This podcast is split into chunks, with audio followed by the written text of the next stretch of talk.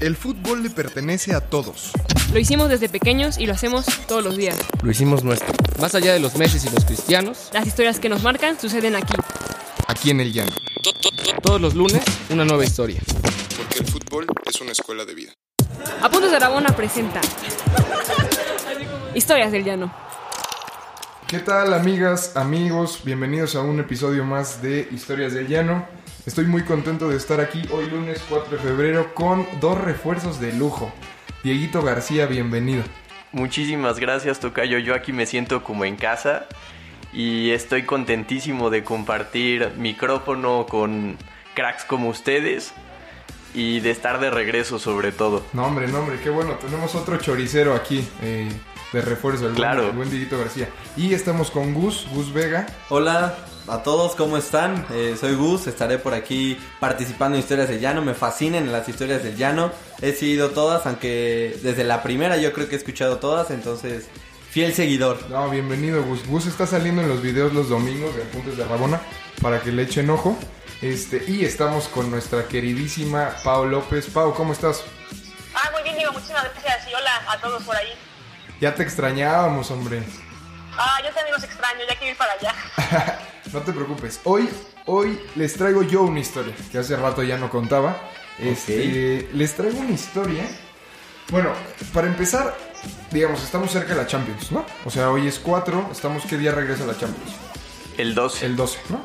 Y por ahí qué partidos son los, los importantes. Está Eh, mi Barcelona juega contra el Lyon, ¿no? A ver si hay alguna sorpresa de los franceses, pero no creo.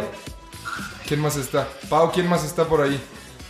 La verdad, eh, creo que estaba un poco eh, absorta por la femenil y la verdad no estoy muy este, enganchada. Ok. No, está bien, está bien. Pero, por ejemplo, está el Real Madrid Ajax. ¿no? Está Tottenham Borussia Dortmund también, a ver qué sale de ahí. Siempre muy emocionante, la neta. La, Sí, la juegue quien juegue. Yo les traigo una historia porque eh, quizá no lo saben, pero yo tengo un amor ahí escondido por el Cruz Azul y por una figura Cruz Azulina. Que gusta es Cruz Ah, sí. Eh, a ver, esa, esa no me la sé, de verdad. Sí. Mira, yo, yo de chiquito eh, empecé siendo portero. O sea, empecé a jugar fútbol como a los 5 años. Jugaba en un club y pues era portero, la verdad. Pero no era muy bueno. O sea, me acuerdo perfecto que en mis primeros partidos perdíamos 23-1, 15-2, ¿no? Éramos, Terrible, éramos un equipo... terrible. Sí, éramos como un equipo, una generación menor y solamente había, digamos, solamente podíamos entrar en esa categoría porque yo no había una más pequeña. Y nos goleaban así, me acuerdo que se llamaba el Galaxy, el equipo que nos goleaba y nosotros éramos el Correcaminos. Y de verdad éramos malísimos, pero yo tenía un, un jersey así como de estos de Jorge Campos y era portero, pero era muy malo. Y me acuerdo que mi abuelo, el que me enseñó a jugar fútbol, me decía como hijo, es que tal vez pues lo tuyo no es la portería, ¿no? Y yo, este, aferrado. Qué ¿no? ¿Qué? qué duro que te lo diga tu abuelito. Sí, cara, y yo como, no, abuelo, pues me gusta, la verdad es que no. Así bien, este, bien, bien progre, ¿no? Yo no vengo a ganar, este, vengo a competir, ¿no? Y de repente, pues, digamos, era la época de los galácticos, no sé si se acuerdan. No, claro, claro. Beckham, Ronaldo, Roberto Carlos, Sí. Casillas incluso. Sí, sí. Y, y pues yo la verdad estaba muy clavado con el Real Madrid en esa época porque pues era el que veía en la tele. Tenía, que tenía? Seis años por ahí, ¿no? Seis, siete años.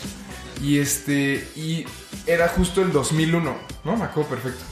Y de pronto, en un partido, me encuentro en la tele al Cruz Azul contra el Real Madrid. No sé si se acuerdan de aquel, Gran de aquel anécdota. 2001, ¿no? Gran anécdota. Estaban jugando un partido que después me enteré que se llamaba el, trofe- el torneo Teresa Herrera, ¿no?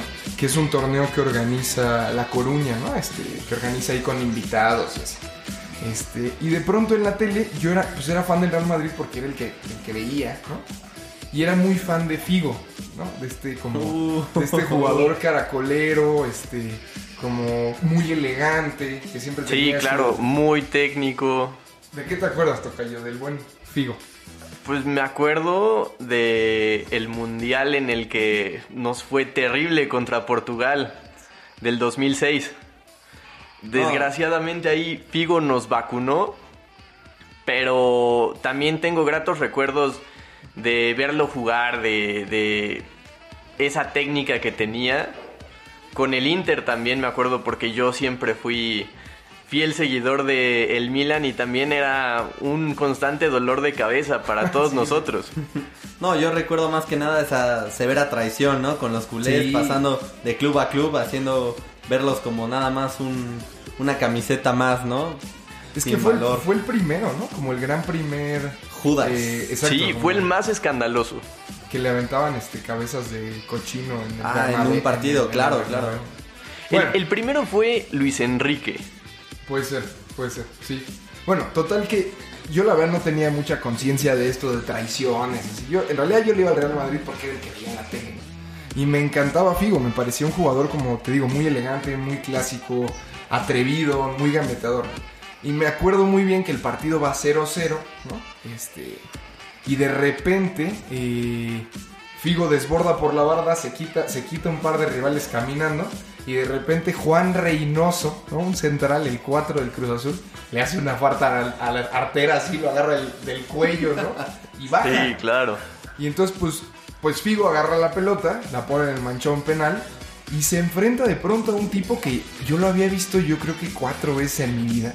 Y decía, es un portero que mide 1.40, ¿no? O sea, yo decía chiquitito, como que no le ves el chiste, ¿no? Y me acuerdo que de repente Figo se, enca- se encamina, hace una pausa, ya sabes, la clásica pausa que después los árbitros, este, creo que La multaron. paradiña, la paradiña. La paradiña y tira, tira arriba, bueno, media altura a la derecha del portero y el, el famosísimo Conejo Pérez lo ataja. Y llega Figo, todavía en el, contra- en el contrarremate, tira con la izquierda y lo vuelve a atajar. Y, y yo dije como, órale, o sea, me pareció a los seis años, yo decía, pues a mí me meten todos los goles, ¿no? Eh, de pronto dije como, órale, o sea, es un portero que no, no es común, ¿no? Porque yo, mi referencia era Iker Casillas, que era, pues ya sabes, No, grande, ¿no? Como muy bueno, muy llamativo. Este, y entonces lo para y ya después mete gol el Cruz Azul a gol de Miguel Celada. Imagínense nada lo que les estoy diciendo. Se empatan los cartones. Gol de, creo, Mi- ¿no? de Miguel Celada a pase de Emiliano Mora. No, iban ceros, iban 1-0, iban Iban ganando el 1-0. Cruz Azul. Ok. Iba ganando el Cruz Azul y después, al minuto 87, clásico Cruz Azul, Raúl González. No, es que también contra quién se Sí, enfrentan. no, y Raúl mete, ya sabes, si pase de primera cruzada se acabó, ¿no? Y se van a penales. Y en los penales, pues falló el Matute, o sea, falló el Matute, falló Piñeiro. No, ya sabes, ¿no? La, Sí, no, Piñeiro. este, Cruz Ah, Azulinos. La debacle típica del azul. Exactamente, exactamente. Pero de pronto vuelve Figo a, a agarrar la pelota, ¿no? Y la agarra en el manchón penal. Y pues yo digo, pues obviamente la va a meter. O sea, Confiado, ¿no? sea, Confiado. obviamente. Va y lo tira exactamente igual, ¿no? Como retando, haciendo un reto al conejo. Y el conejo lo para exactamente igual. Y se escucha la grada de- del Riazor, de la, de la Colonia, ¿no? Que, que grita como, obviamente, en contra de, del Real Madrid. ¿no? y grita. Y yo me acuerdo que en ese momento yo dije, aquí está mi primer gran ídolo. O sea, el Conejo Pérez es, eh, es el, el que menos la gente no cree nada de él. O yo no creía nada en él, ¿no? Un portero chaparrito ahí que no lo veía como con mu- mucha fuerza, ni liderazgo y de pronto atajó dos penales. Y yo dije, órale, si él pudo, tal vez a mí no me vayan a... Tal vez yo puedo aprender eso, ¿no? Tal vez es una cuestión mucho más mental eh, la portería que física. Y me acuerdo que ahí como que le agarré gusto y empecé a entrenar y empecé a entrenar y ya después no nos fue tan mal en el equipo. Pero pasó el tiempo y un año después, cuando tenía como 8 años, hice un viaje a Morelia con mis papás y nos hospedamos en un hotel y de repente, eh, curiosamente ese fin de semana jugaba Cruz Azul Monarcas. ¿no? Y el equipo del Cruz Azul estaba este, hospedado en el mismo hotel que, que estaba yo. ¿no? Qué fino, qué entonces fino. de repente pasa el conejo Pérez, ¿no? Así pasa al lado de mí. El que había sido mi ídolo, el que me había motivado a parar. Y me acuerdo que le dije como, oye, es que yo te vi cuando paraste un par de penales contra Figo y, y no inventes, o sea, un chavito, ¿no? Ni me acuerdo que le dije, pero me acuerdo que le dije como, órale, por favor, fírmame. Y me firmó mi playera de Fírmame la frente, seguro. Fírmame la frente, exactamente. Y me firmó mi playera de del Cruz Azul. Y desde ahí se convirtió en mi primer gran ídolo. ¿no? Y siempre quise ser portero pensando, nunca en, el, en Jorge Campos y nunca en Iker Casillas, siempre pensando en Oscar Pérez. Entonces tenías una playera del Cruz Azul Tenía- firmada sí. por Oscar Pérez. ¿Todavía Sí. la tienes? ¿La debo de tener por ahí? No, ¿cómo que la debes de tener? Eso no, ¿Sí? no se deja por ahí botado, No, tocayo. ya, ya después me hice chiva, ¿no? Y no, ya, se fue. Pero siempre le tuve como un cariño muy fuerte a ese primer ídolo. ¿no? Sí, claro. ¿Cómo ves, Pau? Oye, pues mira, sabiendo esto, quizá, mira, dado que el conejo está aquí en Pachuca, bien le podemos pedir un videito para nuestros a- a amigos de Historias del Llano y particularmente a Diego. Sí, la verdad. Por ahí si gustas.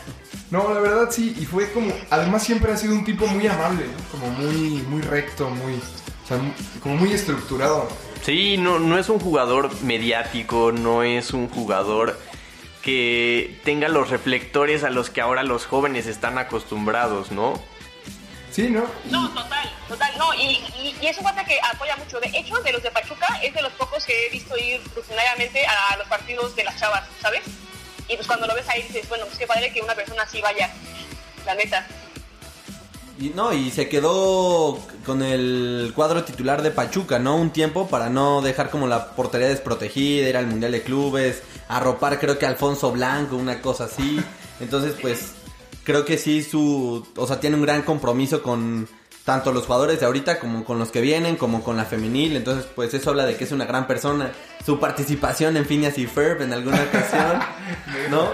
Sí, no, a mí, a mí me marcó y la verdad es que sí fue como, digamos, fue como una gran, un gran impulso que a mí me hacía falta a los siete años, ¿no? Que yo me, me goleaban, me goleaban, me goleaban. Y yo de pronto vi a un chaparrito que le atajó dos penales a uno de los jugadores más importantes del mundo, ¿no? Y que lo veías desencajado, ¿no? O sea, era el líder, no estaba Zidane en ese partido, pero estaba Figo.